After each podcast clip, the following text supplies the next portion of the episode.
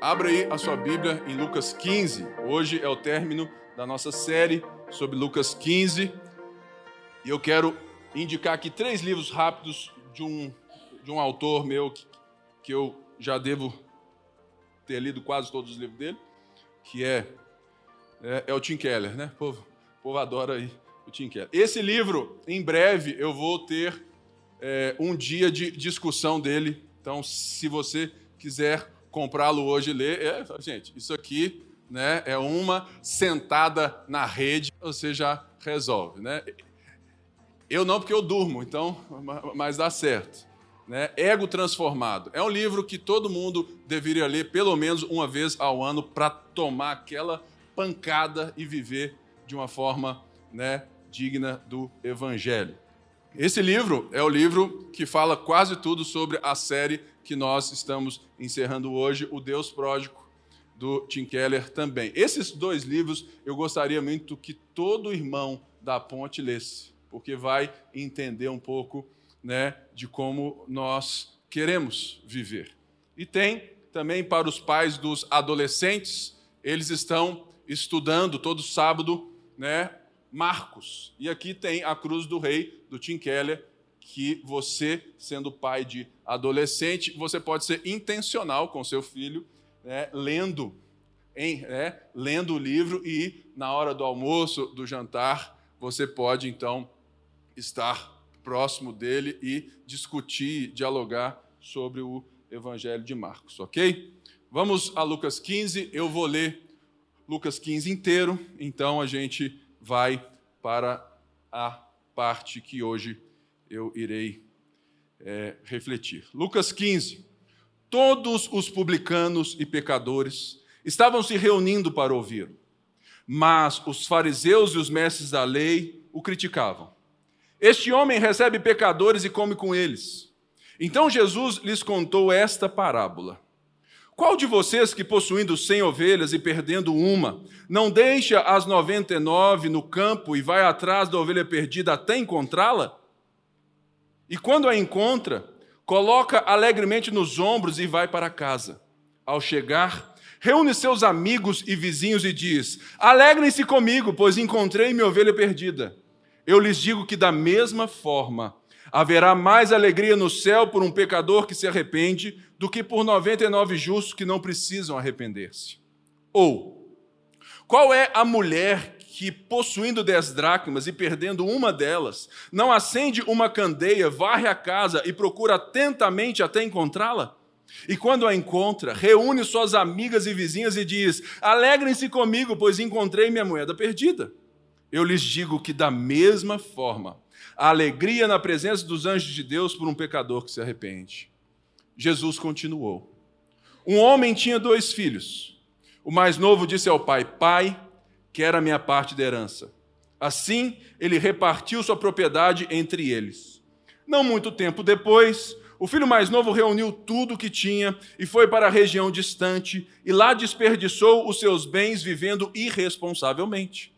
Depois de ter gasto tudo, houve uma grande fome em toda aquela região e ele começou a passar necessidade. Por isso foi empregar-se com um dos cidadãos daquela região que o mandou para o seu campo a fim de cuidar de porcos. Ele desejava encher o estômago com as vagens de alfarrobeira que os porcos comiam, mas ninguém lhe dava nada.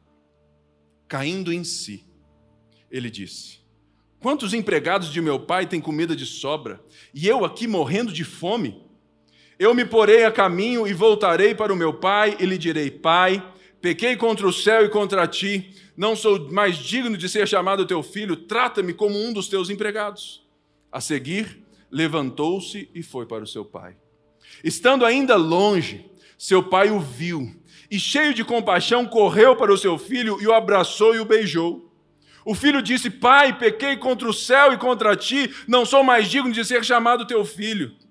Mas o pai disse aos seus servos: Depressa, tragam, tragam, a melhor roupa e vistam nele, coloquem um anel em seu dedo e calçado em seus pés, tragam um novilho gordo e matem-no. Vamos fazer uma festa e alegrar-nos, pois este meu filho estava morto e voltou à vida, estava perdido e foi achado. E começaram a festejar o seu regresso. Enquanto isso, O filho mais velho estava no campo. Quando se aproximou da casa, ouviu a música e a dança. Então chamou um dos seus servos e perguntou o que estava acontecendo. Este lhe respondeu: Seu irmão voltou, e seu pai matou o novilho gordo, porque o recebeu de volta são e salvo. O filho mais velho encheu-se de ira e não quis entrar. Então seu pai saiu e insistiu com ele. Mas ele respondeu ao seu pai: Olha, todos esses anos tenho trabalhado como escravo ao teu serviço e nunca desobedeci às tuas ordens. Mas tu nunca me deste nem um cabrito para eu festejar com os meus amigos. Mas quando volta para casa esse teu filho que esbanjou os teus bens com as prostitutas, matas o novilho gordo para ele?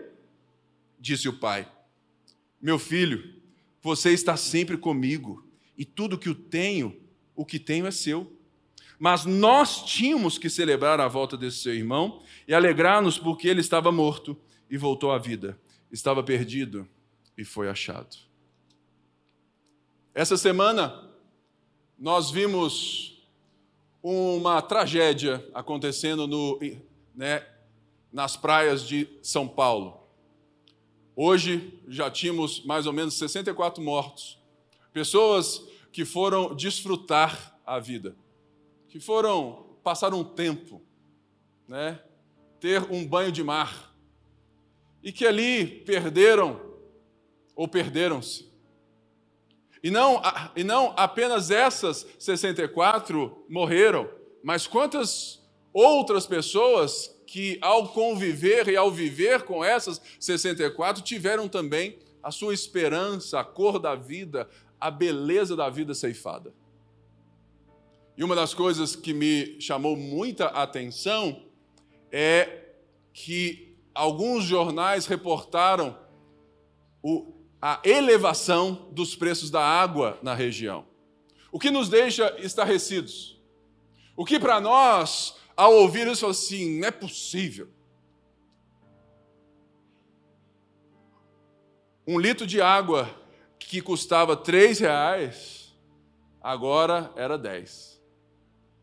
Um galão de água que custava em média 15 a 18 reais, chegava a 40. Um jornal disse que tinha gente vendendo a 93, mas eu já vi hoje que é uma fake news. Mas de 18 para 40 já é muito ágil. Ou seja, quando nós ouvimos essas notícias e lembramos da pandemia, quando a mesma coisa aconteceu, quando nós íamos nas drogarias e os preços das máscaras, que hoje custam três reais, eram 16 reais. Não ache que a sociedade espera pelo seu bem. Porque existe nessa parábola, ou nessas parábolas, um ensinamento muito claro de Jesus a respeito das pessoas. E como nós vamos ver, existe uma polarização entre aqueles que zelam pelo bem-estar da vida, pelo bem-estar social, pelo bem-estar dos outros, e aqueles que vivem ao puro prazer.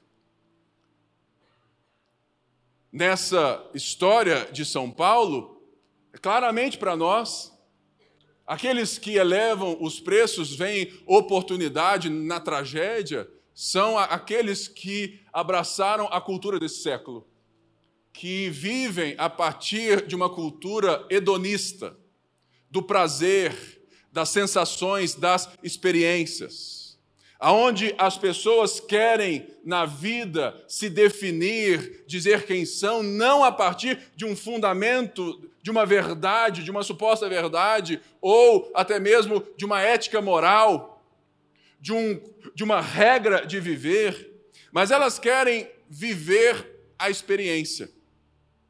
Por isso, para elas não existe qualquer certo e errado na elevação do preço, porque não existe certo e errado naquele que vive de uma forma da pele.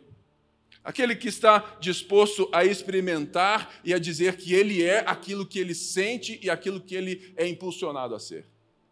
Semelhantemente, nós podemos ver que o filho mais novo é esse, esse irmão hedonista, Esse cara que quer viver para si mesmo e que queria viver longe do pai, às custas do pai, mas não queria que a sociedade soubesse que ele vivia do dinheiro de herança. Então ele vai para bem longe, e ele vende, e ele vive irresponsavelmente porque ele é um, um total cidadão do século 21. Ele quer né, viver a música do Lulu Santos, né? Vamos viver tudo que há para viver, vamos nos permitir. E é engraçado que tem muito evangélico hedonista. E pode parecer não. Mas por quê? Porque nós vivemos para Deus, falamos que cremos em Jesus, mas vamos à igreja para termos experiência com Deus de uma sensação epidérmica da pele, sabe? Ter aqueles momentos. E eles são reais, eles acontecem, mas eles não são definidores e não são essenciais para uma vida de fé.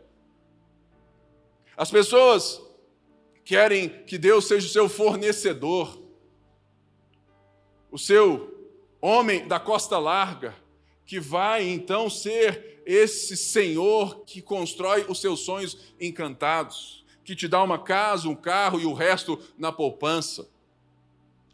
Esses são os cristãos semelhantes aos aproveitadores da tragédia. Porque eles vivem pela mesma ótica, a ótica da oportunidade da experiência. Mas não ache que a fé cristã é apenas para os perdidos nessa ótica social que nós temos. Porque tem muita gente boa que está agora no interior de São Paulo fornecendo água de graça, marmita de graça, e no nosso inconsciente social essas pessoas são justas. Mas o que essa mensagem vai nos apresentar é que existem dois filhos perdidos. E nessa história, na nossa vida, nós vamos encontrar né, que, a que a polarização não é apenas política que todos nós tendemos a cair para extremos quando nos é benéfico. Portanto, existem aquelas pessoas, sabe aquele amigo seu, o seu chefe, que, que, é, que é um cara sensacional, que você fala assim, Pipe, eu conheço gente que é ateu e que é moralmente, eticamente melhor do que qualquer um da sua igreja. Eu falo assim, eu também. Mas qual é o problema nisso? Ou seja, muitas vezes nós vamos enxergar essas pessoas que fazem com zelo, que vivem ética e moralmente, que se aproximam das causas sociais, que fazem e acontecem, que são casados, bem casados, amam seus filhos, sua esposa, seu marido, que não tem, né, na nossa ética cristã, um sinão mas o pecado, ele não está disposto para as ações externas. Não tem a ver com aquilo que você faz, tem o porquê, tem a ver com o porquê você faz.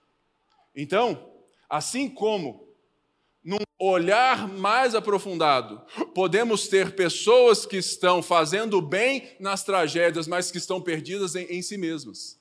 Porque elas fazem o bem para si mesmas, para saberem que que, ao olharem socialmente ou a olharem para si, elas se sentem merecedoras, porque elas fizeram, elas doaram água na tragédia.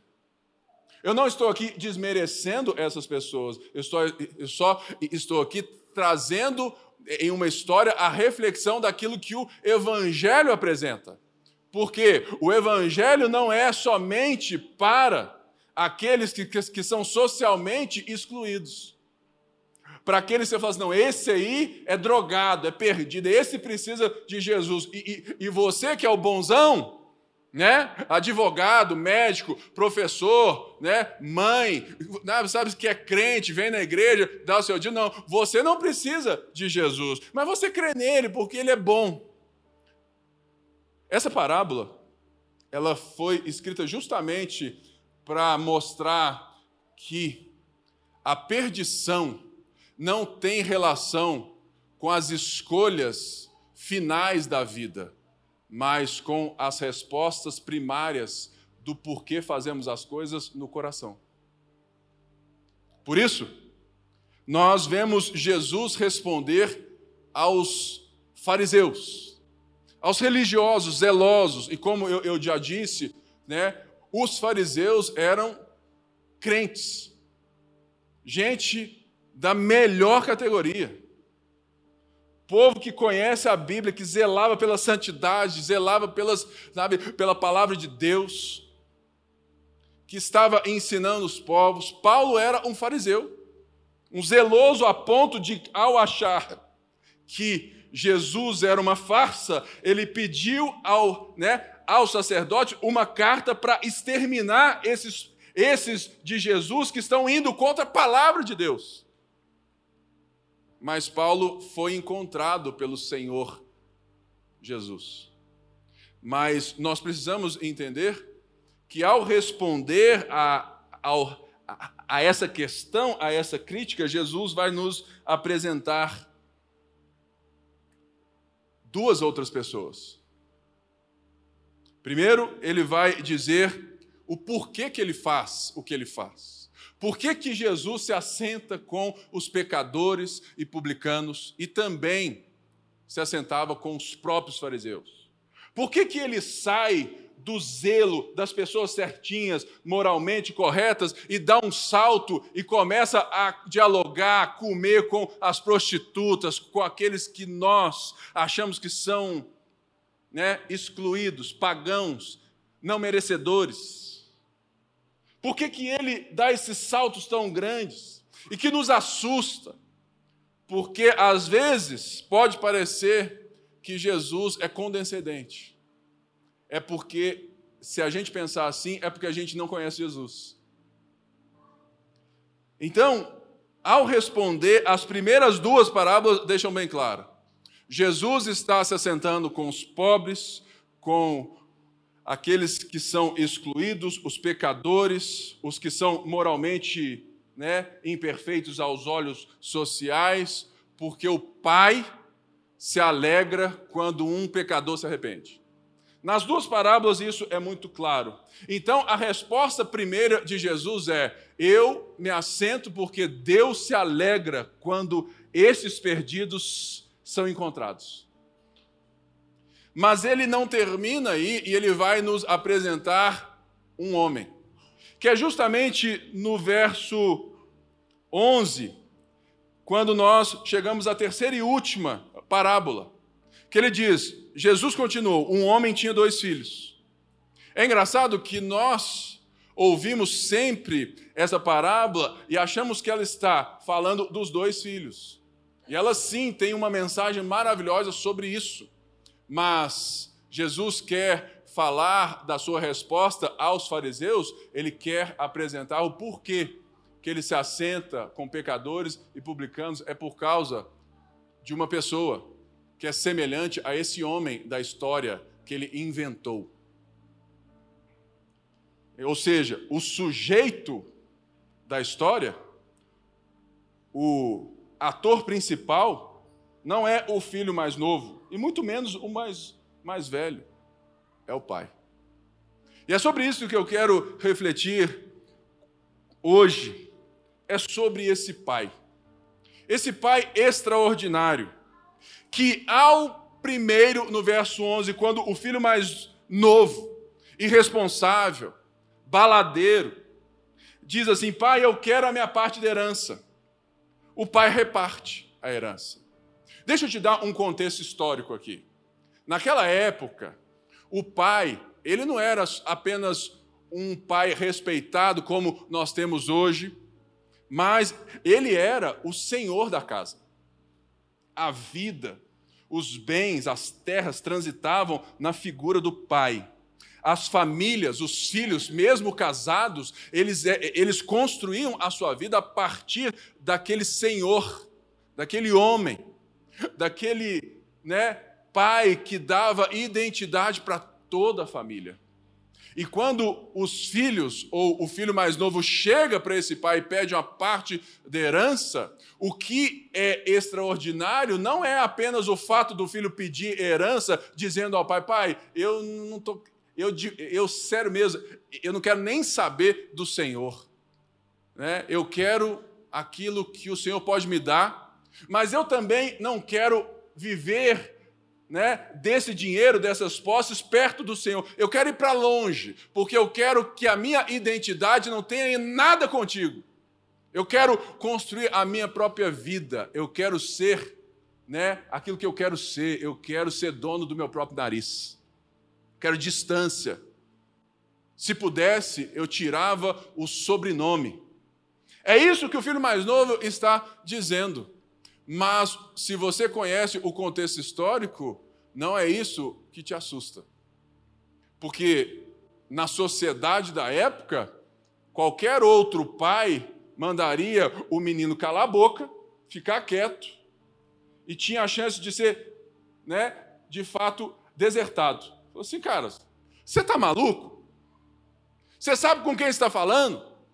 Aquela ideia de um pai impondo a sua autoridade legítima. Mas esse pai era diferente dos pais da região. Esse pai, ele faz aquilo que ninguém faria. Ele reparte. Ele faz a vontade do filho. E a vontade do filho, como eu disse, porque naquela época era comum os pais passarem a sua herança para os filhos, no papel, em certo sentido, mas o usufruto, a gestão ainda era do pai. E o que nós estamos vendo aqui é que o filho mais novo ele é tão ousado que ele não pede só isso, ele vai além socialmente, fala assim: eu quero a minha herança para eu vender e colocar no bolso, porque eu quero ir para longe. Eu não quero viver debaixo da sua gestão. Eu não quero viver debaixo dos seus cuidados mais. E o pai, extraordinariamente, faz, reparte, vai contra o pensamento social do seu próprio povo. Eu acho interessante porque Paulo vai nos, nos, ensinar sobre esse Deus que aqui está sendo representado por esse Pai em Romanos 1, que fala que Deus nos entregou as nossas próprias cobiças. Ou seja, uma coisa interessante é que ver que o amor de Deus muitas vezes ele é tão soberano que Deus deixa que você descolhe para que você caia em si. Vai. Vai viver. E foi isso que aconteceu na própria escritura, na própria sociedade humana, no próprio ser humano. Deus, de alguma forma, deixou que o ser humano, Adão e Eva, recebessem daquilo que era para ser uma vida a partir de Deus, para a glória de Deus, fosse um mundo construído a partir deles mesmos. Deus falou assim: vai. Porque se eu te prender, você nunca cairá em si, talvez. E é sobre isso que Jesus está dizendo. Mas olha que coisa extraordinária. O pai ama tanto o seu filho, numa ótica esquisita para nós, mas que ele deixa o seu filho ir. Mas nós vamos ver mais para frente que ele viu o filho de longe, por quê? Porque provavelmente toda manhã ele chegava e olhava para ver se ele já tinha caído em si. Havia uma expectativa, havia uma oração desse pai, havia uma expectativa desse retorno. Mas uma das coisas interessantes é a questão da herança. Eu acho impressionante o quanto que alguém que vive de herança é mal visto na nossa vida. Fala assim, ah, não, aquele ali, não, aquele é herdeiro, ele está com os burros na água, não faz nada. Né? Porque muitas vezes eh, eh, não sabe o custo que é gerir uma herança. Né? E aqui nós vemos um ensinamento tão lindo para mostrar que todo mundo aqui nesse salão vive de herança. Deixa eu te mostrar o porquê. Porque o pai repartiu tudo, o que ele tinha, porque ele repartiu a sua propriedade entre eles. Ele tinha dois filhos. Provavelmente foi um terço ou um quinto para o filho mais novo, e o filho mais velho tinha a maior parte, culturalmente, era assim. Não tentem isso hoje, porque eu sou o filho mais novo, então não inventa, não. Né? Mas, o pai repartiu a herança. Então, tanto o filho mais novo quanto o filho mais velho viviam como? De herança. Mas o filho mais velho, que o texto mostra que ele estava no campo quando a festa começou, ou seja, quando todo mundo, quando seus próprios empregados já tinham terminado o dia, estava lá o trabalhador, né? O cara que chega em casa e fala assim: "Mo, não pude chegar mais cedo porque eu estou trabalhando demais. E esquece que a vida é muito mais do que esse tipo de trabalho, porque tem muito trabalho e trabalho bom com os filhos em casa e várias outras coisas. Faz do trabalho um ídolo. E é isso que esse filho mais velho fez. Ele queria mostrar para a sociedade e para ele mesmo que ele não vivia de herança. Ele queria mostrar que, que ele merecia o que ele tinha do pai. Afinal, tudo o que você poderia ver pelas terras em volta era dele agora, já que o outro foi embora e gastou tudo. Então ele tinha esse peso na consciência. Engraçado que eu já vivi muito isso, de querer, de alguma forma, comprovar para os irmãos e irmãs da igreja que eu que eu como o pastor eu trabalho muito.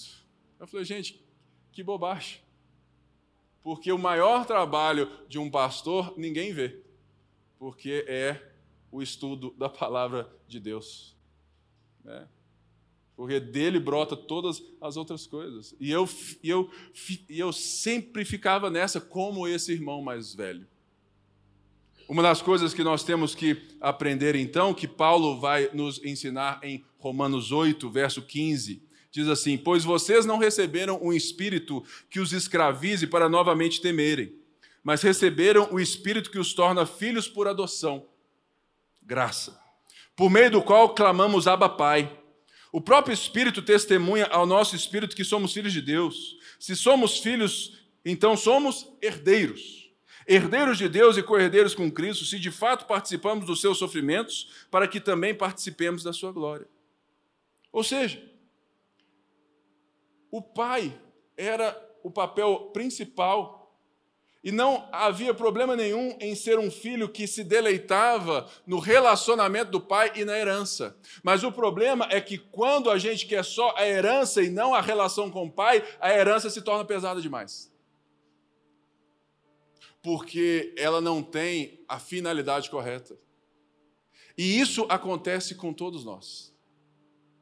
Quando a gente se esquece que Jesus está respondendo aos críticos, dizendo: olha, existe alegria no coração de Deus quando as pessoas querem viver a partir do próprio Deus, do seu amor, da sua beleza e da sua riqueza.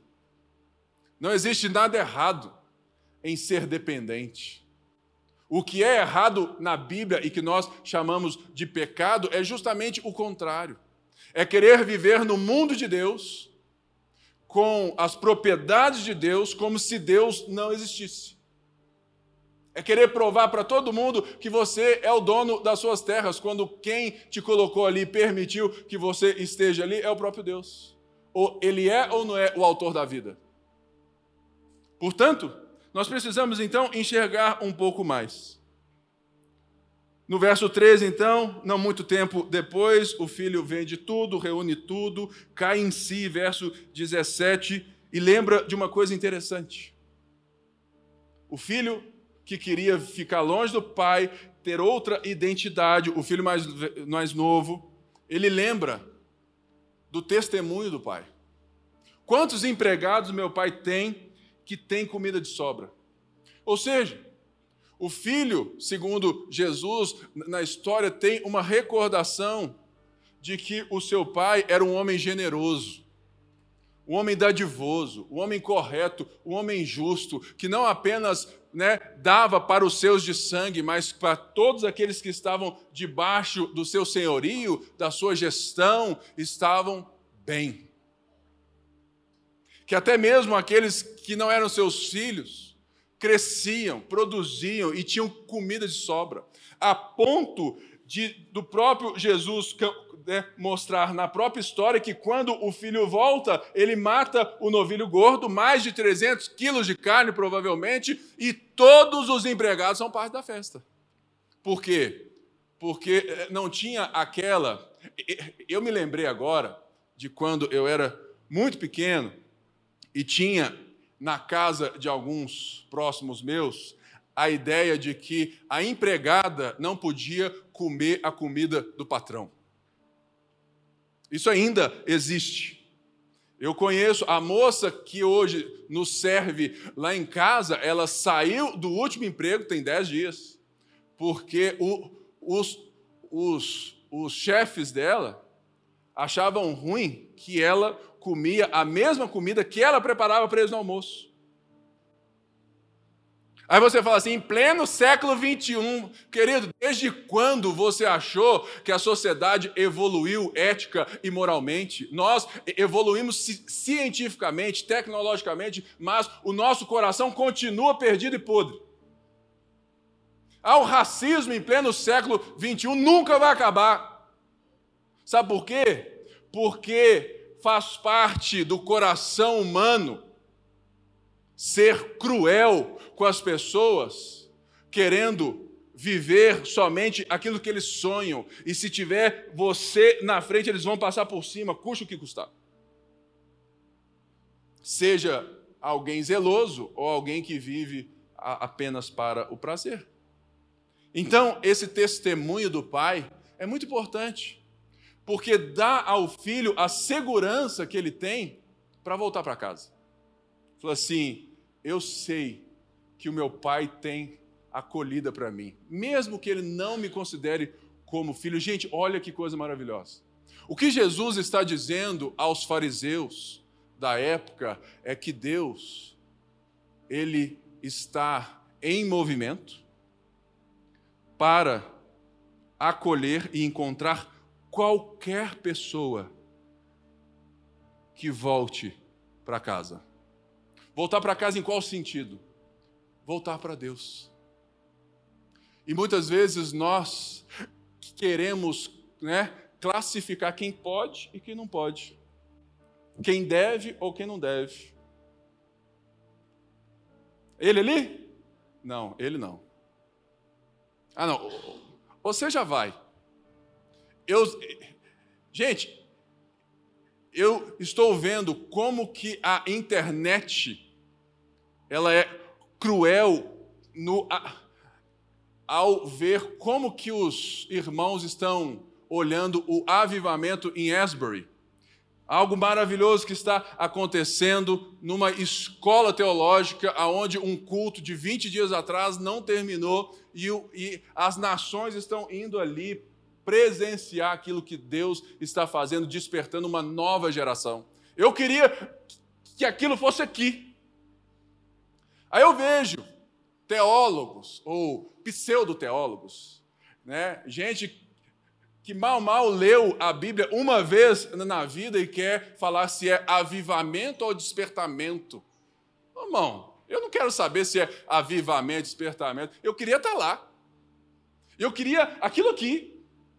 Por quê? Porque é a nossa incapacidade de deixar com que o movimento de Deus, de entender que quem está indo atrás do pecador é Deus. E se você se coloca na frente, você é pedra de tropeço. E esse é o nosso problema. Porque a gente quer classificar.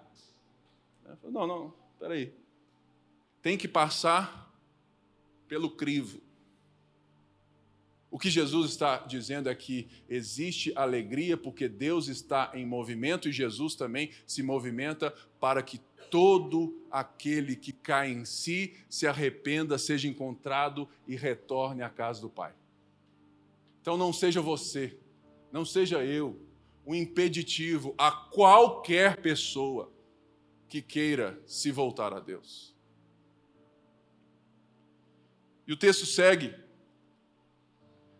no verso 20, diz assim: estando ainda longe, seu pai o viu.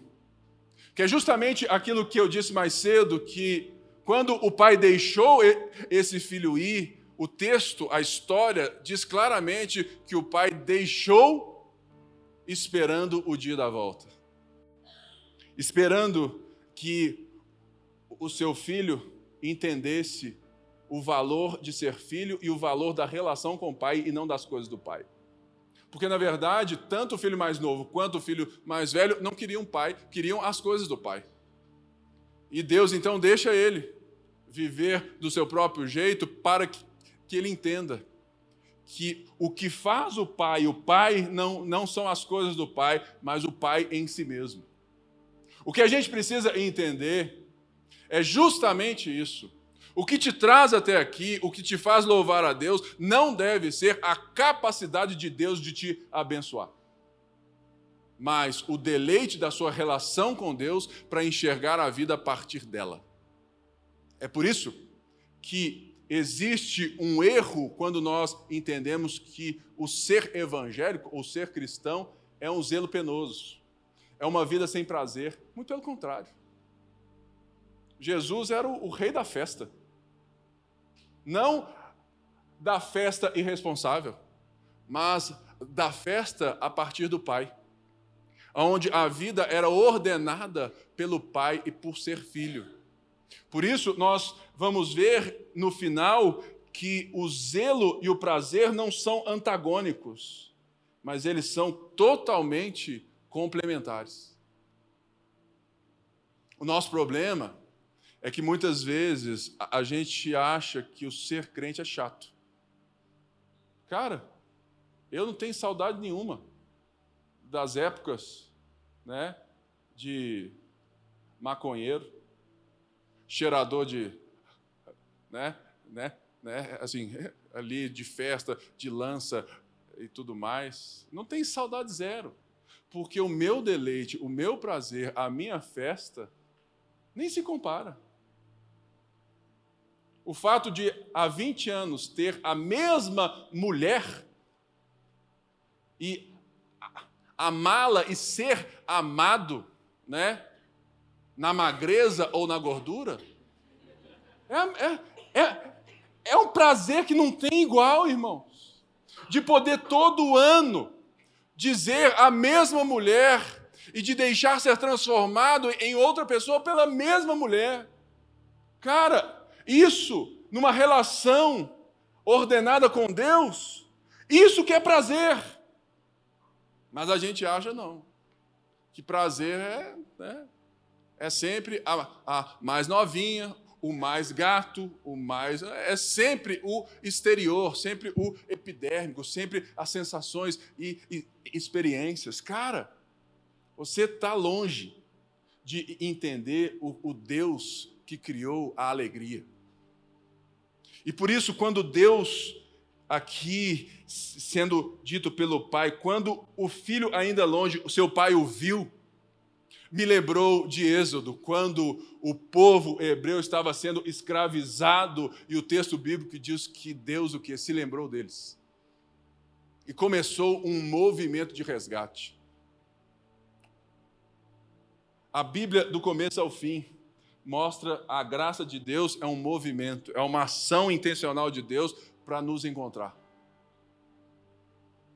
E outra coisa interessante, que o pai o viu, cheio de compaixão, correu para o seu filho. Ah, naquela época, patriarca correr, meu amigo, estava fora de questão.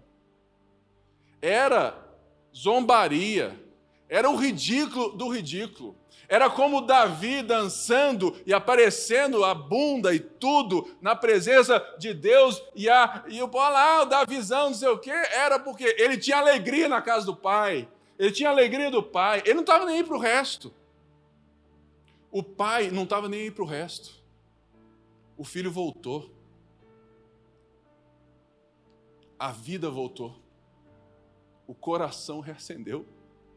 Então o pai corre para o filho, e uma das coisas mais interessantes é que ele, ao abraçar e o beijar, o filho fala, o filho pede perdão, mas a primeira coisa que o pai faz na história não é falar nada para o filho, é falar para os seus servos: o que? Depressa. Depressa. Esse depressa acabou comigo nas minhas reflexões, porque eu vi tanto que Deus é intencional em não apenas nos aceitar de volta, mas em restaurar a nossa humanidade. Depressa! Tragam a melhor roupa Coloque o sinete no seu dedo, coloque calçado nos seus pés, ou seja, vamos o mais rápido possível, vamos restaurá-lo à dignidade de filho. Ele não falou assim, não, peraí, vamos ver se você se arrependeu mesmo. Daqui a uns dez dias a gente conversa. Coisa nenhuma, irmão. Ele já abraçou, já beijou, já se, já se melecou inteiro e já falou assim: depressa, restaura aquilo que ele é para mim, meu filho. É por isso que quando nós somos encontrados por Jesus, a primeira coisa que acontece é o Espírito Santo. Depressa. Esse processo de restauração da humanidade, do ser humano segundo Deus. E isso é, um, é, um, é, é de tal beleza no texto, e é isso também a controvérsia para o filho mais velho. Porque a festa começou. O pai, sem pensar, matou o melhor dos melhores. A picanha prime rib, aquela né, que está 170 reais o quilo, entendeu? E ainda trouxe ostra, lagosta, caviar e champanhe. Ele gastou tudo. E a festa, não se esqueça, a festa era para todo mundo. Porque, como a gente vai ver por toda a Bíblia, no final da história existe um banquete. E é esse banquete que nós vamos participar. Uma das coisas lindas é que Jesus o tempo todo trabalha essa história com a terra, com a posse, com o pertencimento aqui. Porque se você entende a volta ao Pai, o céu, como um lugar de alma penada, um lugar não corpóreo, não material, a Bíblia diz que não tem nada a ver com isso. A Bíblia diz que o novo céu e a nova terra é sim essa experiência sensorial do toque, do abraço, do beijo, é o, é, é, é, o ser humano restaurado no seu local de habitação, é o mundo novo de novo. O céu, no final de tudo, não é lá, é aqui. Deus vai restaurar todas as coisas, e a parábola está encharcada dessas sensações.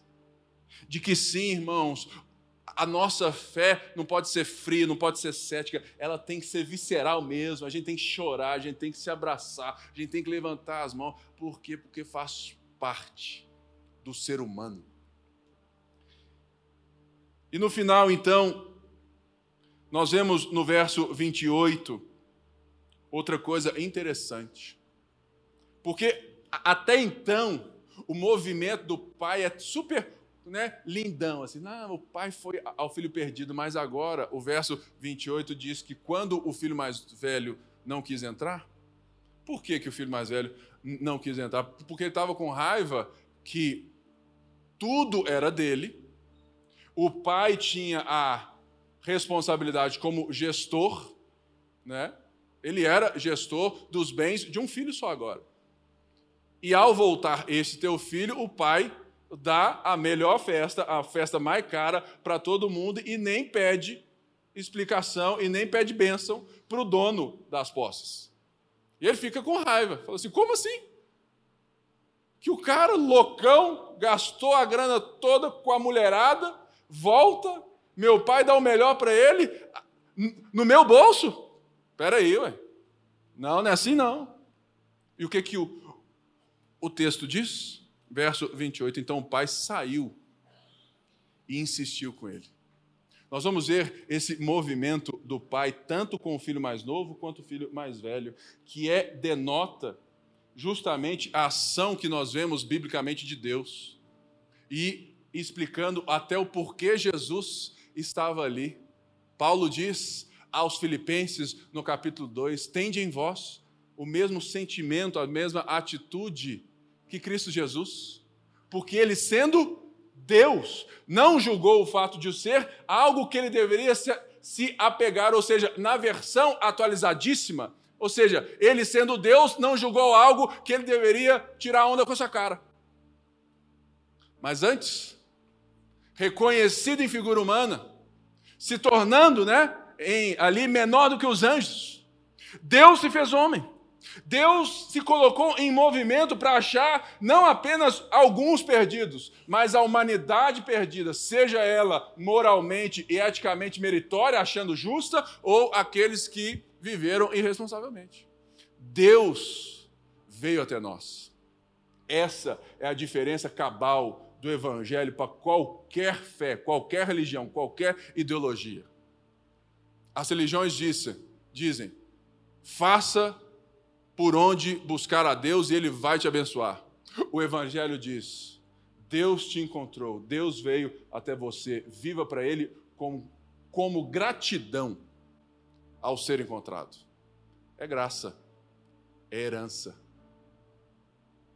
Todo mundo aqui ó, vai sair aqui hoje sabendo que vive de herança e que não tem problema nenhum com isso. E ele diz então sobre o seu filho. Mas olha então para a gente fechar o que Ebraim Said diz a respeito desse pai.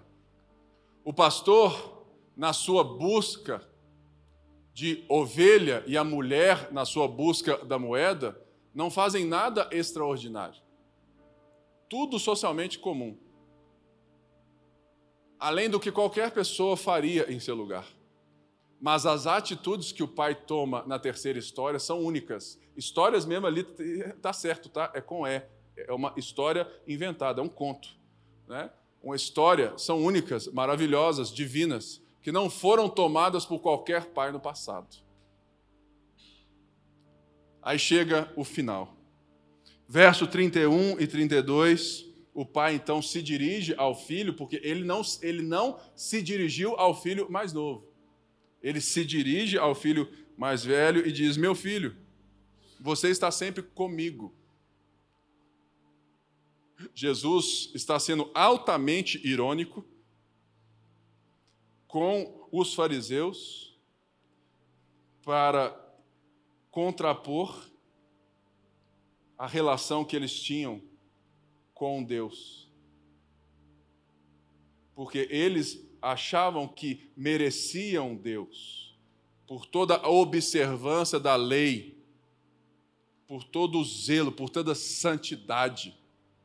E Jesus então dá aquela risadinha, né, de canto assim, ha, ha, ha, ha e fala assim: oh, meu filho, vocês estão sempre comigo, ou seja, estão nada. Lembra-se da relação, a relação foi perdida.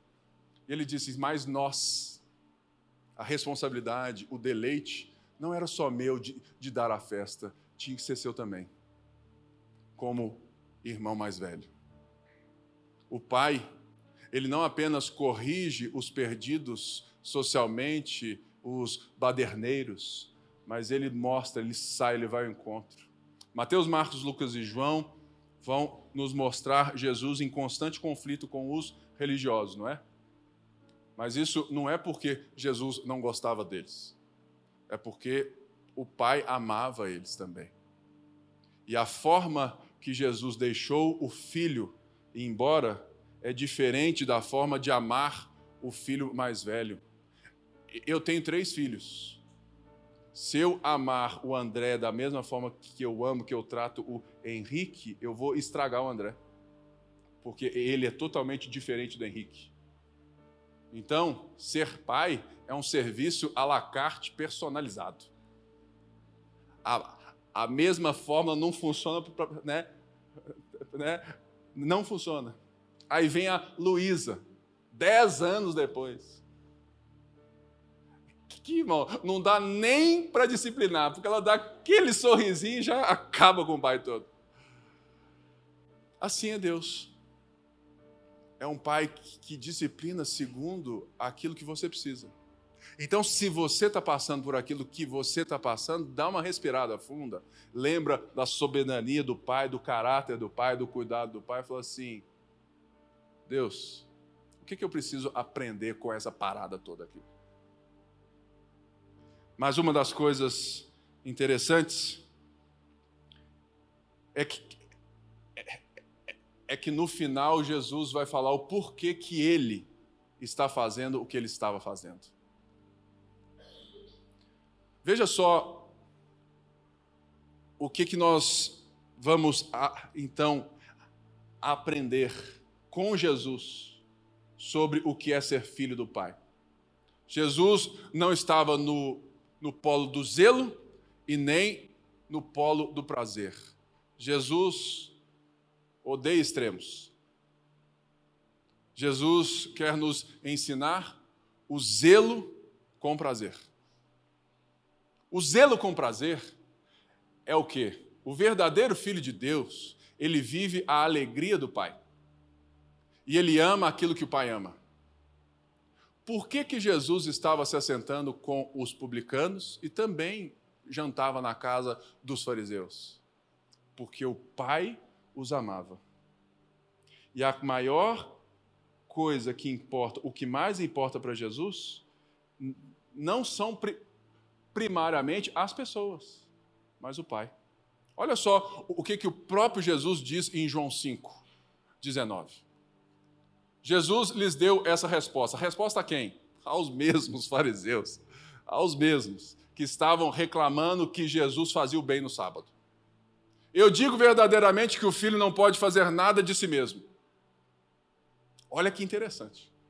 Só pode fazer o que vê o pai fazer. Porque o que o pai faz, o filho também faz. Porque o pai ama o filho e lhe mostra tudo o que faz. Relação. Sim, para a admiração de vocês, ele lhe mostrará obras ainda maiores do que estas. Pois, da mesma forma que o Pai ressuscita os mortos e lhes dá vida, o Filho também dá vida a quem ele quer. A resposta está aqui. Jesus está dizendo: olha, vocês religiosos, deveriam ser aqueles que sim gastavam as suas custas a festa para os perdidos das nações chegarem. Mas eu sou o filho mais velho. E eu estou não apenas gastando a minha, a minha herança, mas dando a minha vida por vocês. Mas eu estou também ensinando o que é viver na casa do Pai para fechar e, termos a ceia, o nosso problema de fé não é um problema de performance, é um problema de foco. A maioria de nós vive uma religião pela performance de uma obediência sem a relação com Deus. Porque esquece que ser filho é a primeira identidade de todo aquele que foi encontrado pelo Pai. E começa a querer fazer as coisas para impressionar o Pai. Mas o pai não se pressiona com o seu verdadeiro filho, porque o filho ele está constantemente vendo porque o pai se revela a ele e revela os seus planos. Jesus não fez nada da sua cabeça. Jesus só fez aquilo que o pai intentou no seu coração antes da fundação do mundo. Ser filho de Deus, então, é viver na relação com o Pai e fazer na sociedade, na, na, em todas as relações, aquilo que o Pai está fazendo. E o que, que o Pai ainda está fazendo? João 5 vai falar. Jesus fala: Eu trabalho porque meu Pai trabalha até hoje. Portanto, eu queria te convidar a trabalhar, não para merecimento não para receber identidade, mas pela gratidão de poder trabalhar para fazer mais pessoas, que mais pessoas se tornem herdeiras daquilo que você já tem. Jesus foi esse, sendo o único filho de Deus. Foi um baita do irmão mais velho, que não julgou o fato de ser o único e falou assim: não, é, é meu, mas agora não apenas a, a herança é nossa, nós somos herdeiros de Deus, co-herdeiros com Cristo, mas ele também partilhou o que ele tinha de mais valioso. Essa, você vai sair com essa e a gente encerra. O que, que Jesus partilhou que, que lhe era mais valioso? A herança do pai? Não. O pai. E isso é o que nos dá a possibilidade de falar: Pai nosso que estás nos céus. Fique de pé. Eu acho que eu não preciso mais falar nada sobre o significado desse pão. Esse pão significa o corpo de, uma, de uma pessoa que quer não apenas ensinar a viver para Deus, mas que quer que quer nos possibilitar viver para Deus. Enquanto o banquete não chega, a gente vai de ceia em ceia, de pão em pão, na lembrança de que é isso aqui, é isso aqui que nos faz esperar o grande banquete de Deus. É isso aqui que nos possibilitou voltar para casa, é isso aqui que nos possibilitou comer do novilho gordo, ou, ou seja, de experimentarmos o Cordeiro de Deus que tira o pecado do mundo. Por isso, se você está aqui hoje e, e você vê a sua vida totalmente alheia a essa revelação de quem é Deus, que você se arrependa. E que você volte a, a viver não as regras da religião, mas a relação com o Pai, que endireita os amores verdadeiros. E se você está aqui e se percebe muitas vezes religioso, juiz das pessoas, olha para esse pão e, e vê o quanto que Jesus é ponte para a humanidade. Que a gente não tem direito de construir nem quebra-mola, muito menos muro, no caminho que Deus está fazendo. Por isso, eu te convido a cearmos juntos até que Ele venha o pão. O suco.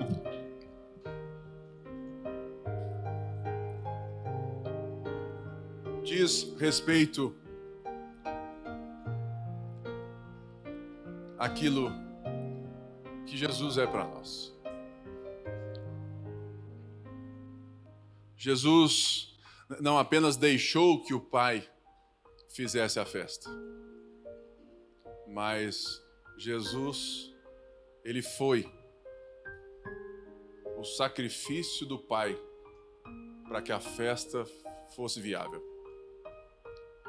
Era preciso um derramamento de sangue.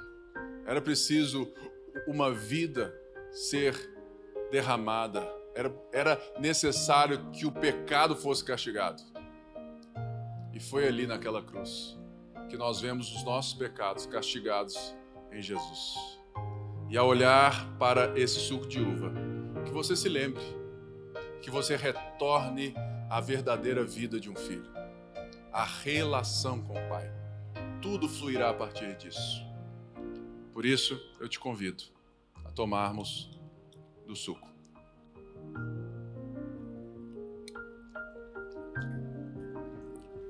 E para terminar, vamos, vamos de forma bem pedagógica, recitar a oração do Senhor, que seria impossível se não tivéssemos toda essa história que ouvimos hoje. Pai nosso que estás nos céus, santificado seja o seu nome. Venha a nós o teu reino. Seja feita a tua vontade, assim na terra como no céu. O pão nosso de cada dia dá-nos hoje Perdoa as nossas ofensas, assim como nós temos perdoado a quem nos tem ofendido. E não nos deixes cair em tentação, mas livra-nos do mal, porque teu o reino, o poder e a glória para sempre. Amém. Que seja uma excelente semana para você, que você viva a semana inteirinha repensando a sua relação com o Pai. Deus te abençoe.